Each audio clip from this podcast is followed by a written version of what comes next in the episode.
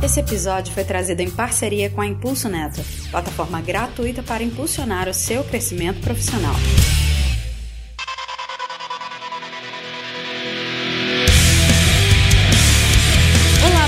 Pessoas, sejam bem-vindas a mais um episódio do PodTag. Eu sou a Iana, a doutora Greisa do Discord, e eu não tô sozinha nesse episódio. Cadê Clécius, o nosso guru? Opa, guru quando o assunto é técnico, né? Mas neste eu sou um perfeito zero à esquerda. Tô aqui basicamente para contestar a necessidade de tudo isso e dizer que o segredo é só comitar no master, fazer o que o cliente pediu e no máximo anotar no papel de pão.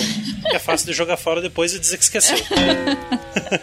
e tem também o Luiz, o nosso full stack e ativamente presente nesse episódio. Olá, mundo! Desculpa, eu demorei um pouquinho que eu tô vendo no iFood, tem uma promoção aqui, dois sushis e três cambas. e vocês já devem ter ouvido a voz dela, a nossa convidada hoje ela é mais que especial. Eu sou a Iana, mas também tem a Ana, Ana G. Soares. Seja bem-vinda, Ana. Diga oi. Fala galera, tudo bem? Pessoal, antes de tudo, passa lá no Discord, coloca o podtag.com.br lá no seu browser, clica lá no topo, entra na nossa comunidade, participa, curte, fala com a gente lá, a gente fala sobre tecnologia, série, filme, medicina. Comida. Eu dou dica de remédio, comida, de tudo a gente fala lá todo dia. Então, qualquer sugestão de novos episódios, você pode estar compartilhando com a gente também. Vamos lá, tamo junto todo mundo. Curta, compartilhe, mande para os seus amigos, comente esse episódio nas nossas redes sociais, diga por que, que a gente tá certo, diga por que, que a gente tá errado, a gente quer ouvir tua opinião. Não, se tiver errado, você. Não, brincadeira.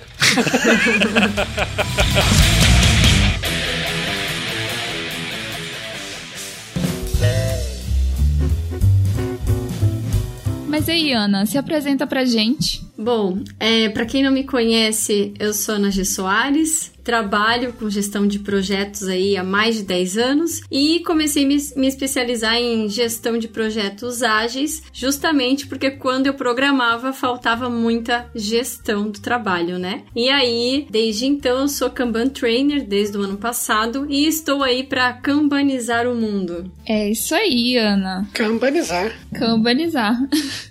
Conta pra gente como é que funciona. Qual foi a origem do Kanban? Então, o Kanban, ele significa cartão de sinalização. Ele vem do sistema Toyota de produção para poder controlar o estoque lá no chão de fábrica e houve aí uma adaptação do David Anderson para o desenvolvimento de software no trabalho do conhecimento. O que, que é isso, né? Quando a gente entra numa empresa de desenvolvimento de software, a gente não vê o estoque, a gente vê todas as pessoas trabalhando na frente de um computador. E onde é que está esse estoque?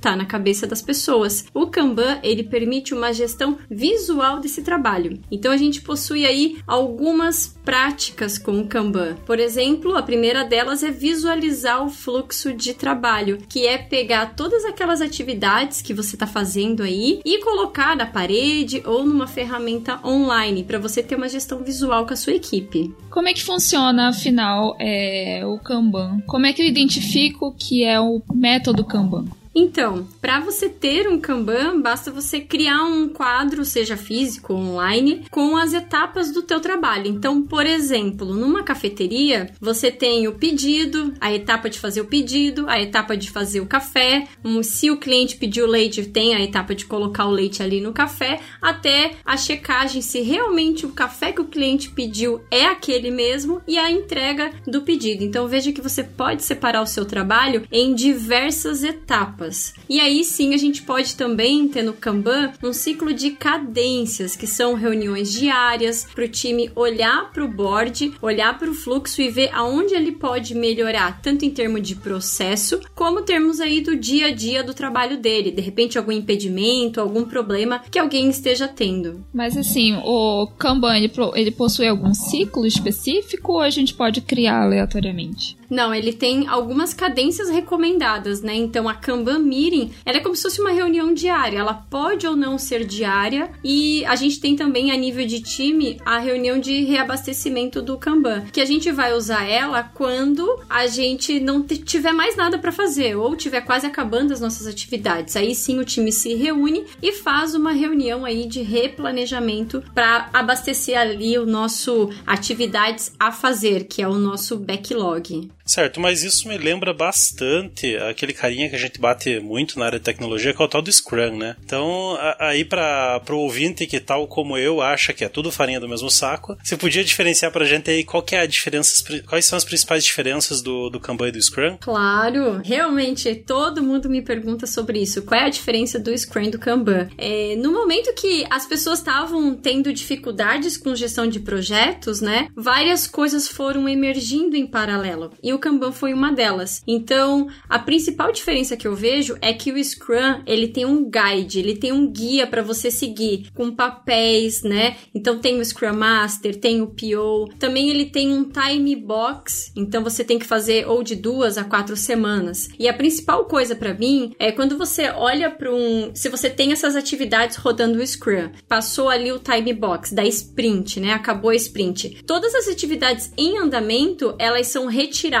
e elas são replanejadas num, num novo sprint aí, na, numa nova semana. No Kanban, não. O Kanban ele é um fluxo contínuo de atividades. A gente não vai replanejar o que já está em andamento. E também o Kanban, o Kanban ele não tem papéis definidos, inclusive ele não incentiva você ficar criando outros papéis para justamente fazer uma mudança incremental, uma mudança aos pouquinhos, para as pessoas não sentirem medo aí e nem resistência à mudança. Uma coisa também bem diferente do Scrum é que a gente tem o hábito, né, do Scrum de estimar com story points. Então, no Kanban, a gente não necessariamente precisa estimar. Pode estimar? Pode, mas a gente não precisa, porque a gente tem uma base histórica de entregas, então a partir do momento que você tem atividades no seu fluxo, você começa a ter um histórico do quanto que você está entregando ali por semana ou por mês, e aí você consegue fazer uma projeção estatística em cima disso. Mas o, o gestor ele vai perguntar: quando é que fica pronto? o gestor, no caso, é o Clécio, né? Exatamente.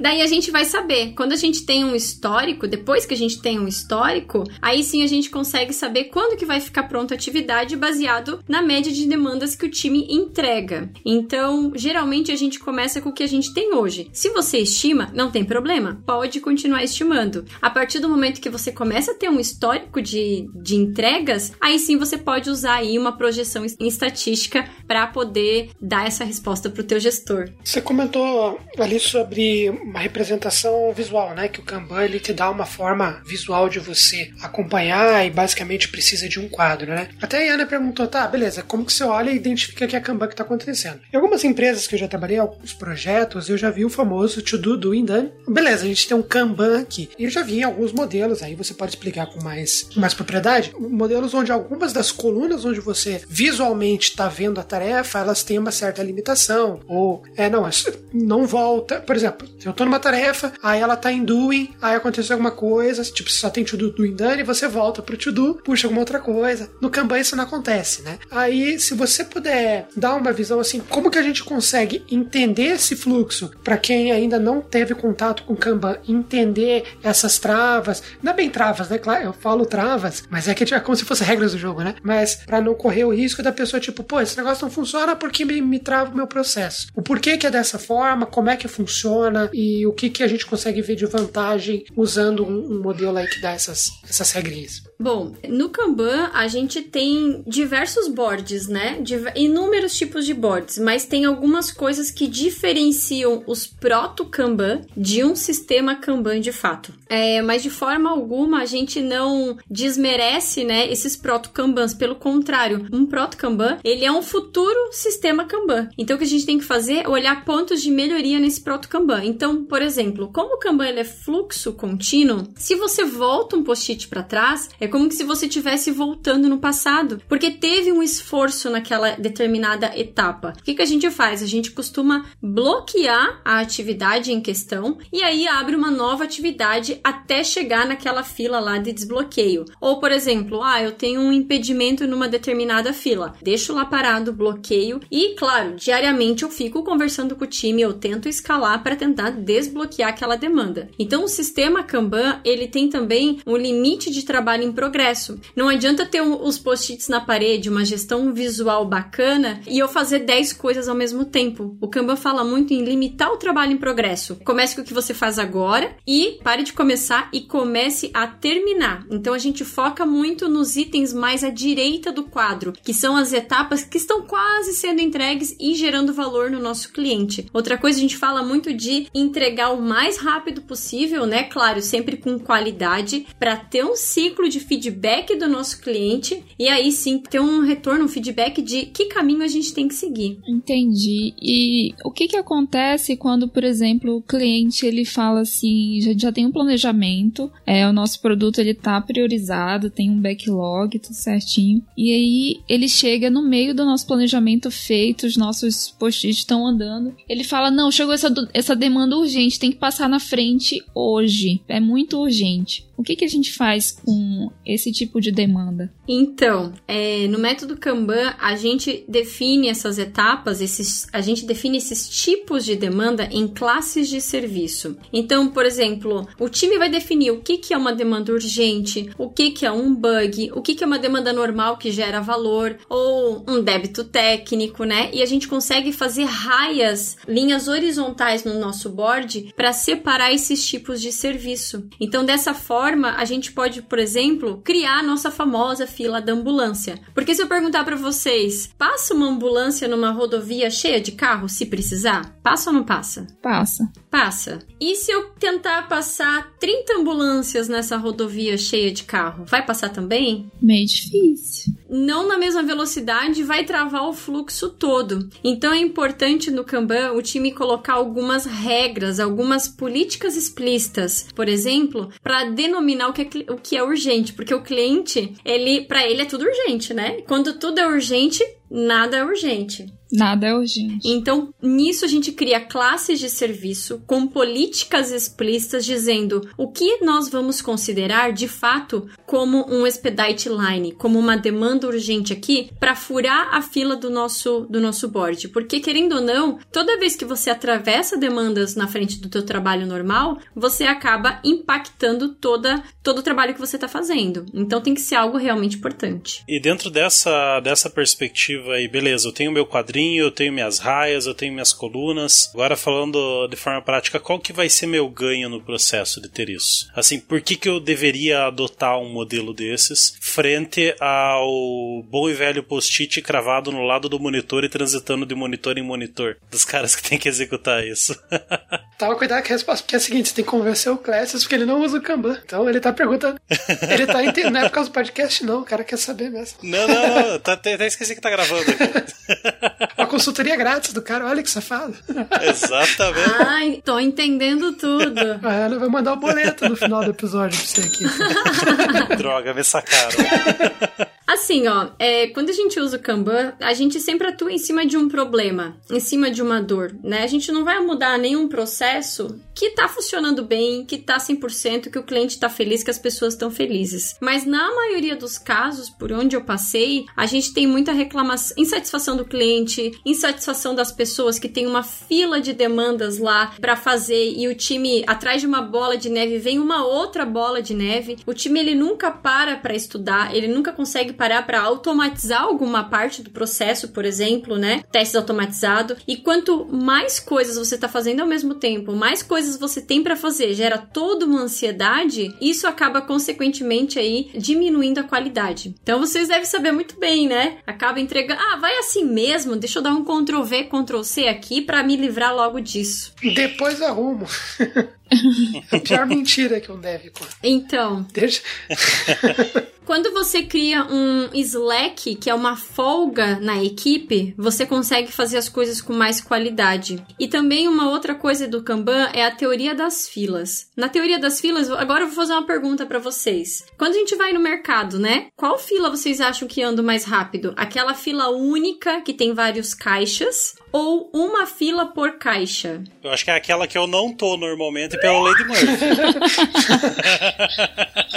Mas eu acho que a fila é com caixa rápido. Acho que é paralela, né? De poucos volumes, né? E a, a de caixa rápido, uma fila única. Isso. Mas por que, que o mercado não adota isso na fila inteira? No mercado inteiro, isso? Pela sensação de paralelismo. Não tenho tanta gente na minha frente, apesar de estar com praticamente todos os outros caixas na minha frente. É, as pessoas ela, elas não gostam de dessa coisa de ter fila, né? Ai, a fila tá enorme, é uma fila só. Só que quando você trabalha com uma fila única, se um dos caixas tem algum problema, a fila continua. Agora, se você tá numa fila que emperrou, só você trocando de fila para conseguir ser atendido uma hora. Então, isso é bem visível na gestão puxada do Kanban. Geralmente a gente trabalha com gestão empurrada. O que que é? O líder ou o cliente vem com a demanda no post-it e entrega na mão do desenvolvedor. E aí o desenvolvedor ele tem que gerenciar a própria fila, porque toda vez que ele tem uma conversa com o cliente ou com o stakeholder, PO, ele gera uma expectativa e tem um trabalho ali, nem que seja um trabalho para o cara nunca mais falar com ele, mas ele recebe um trabalho. E quando você trabalha com o Kanban, as pessoas não recebem esse trabalho, a gente não tem esse paralelismo. É uma gestão de fila única e com prioridades. Tá,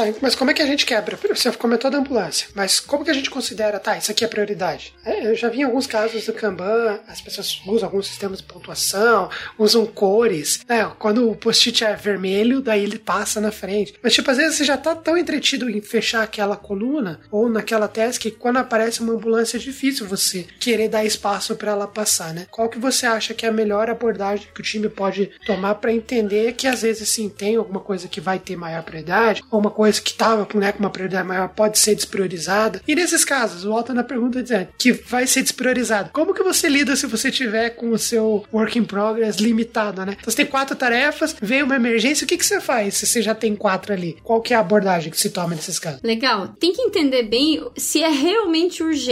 Sei lá, tá ameaçando o contrato, caiu o sistema lá do cliente. Aí sim, a gente vai parar tudo que tá fazendo, é um, né? A gente já entra no modelo caótico e tem que resolver, porque senão a gente não, não garante aí que o cliente vai ficar com a gente. Mas se é uma demanda urgente do dia a dia, o ideal é que a pessoa finalize o que ela tá fazendo e aí sim ela vai olhar para a fila de trabalho e vai ver aquela demanda urgente lá no topo. Agora, se é uma demanda realmente é urgente, caiu tudo, tá acabando o mundo, a pessoa pode bloquear a atividade que ela tá fazendo naquele momento e vai estourar o IP. Não tem problema a gente estourar esse limite de WIP, né? O WIP ele vem para dar, aumentar a vazão, aumentar a qualidade. A gente tem que ter essa consciência, mas nem sempre pode acontecer da gente ter que estourar e tá tudo bem. O Kanban ele não não restringe você a esse tipo de coisa, tá? Então você pode trabalhar com essa flexibilidade de criar suas próprias regras. Ah, legal. E, e assim, agora como desenvolvedor olhando para esse processo, eu acho que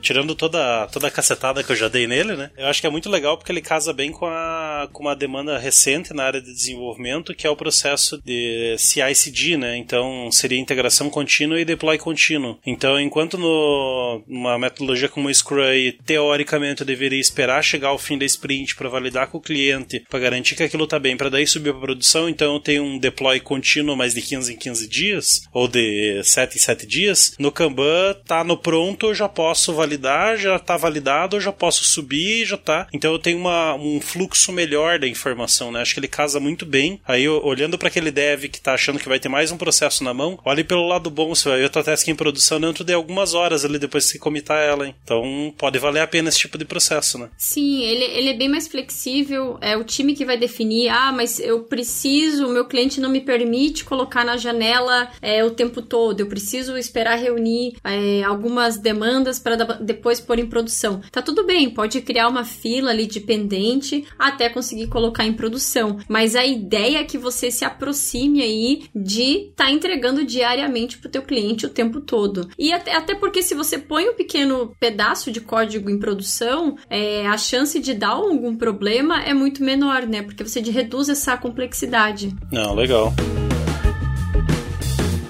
isso o nosso primeiro bloco. Eu agradeço você ter ficado com a gente até o final. E não esqueça de curtir a nossa página, entrar na nossa comunidade. Nós vamos estar lá todos os dias assiduamente respondendo as perguntas do dia do Luiz, né, Luiz? Olha só, jogou pra mim.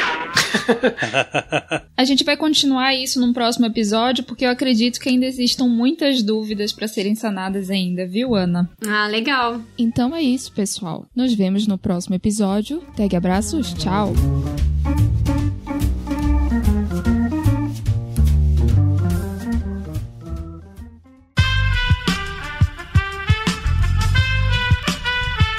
Este podcast foi editado por Aerolitos Edição Inteligente.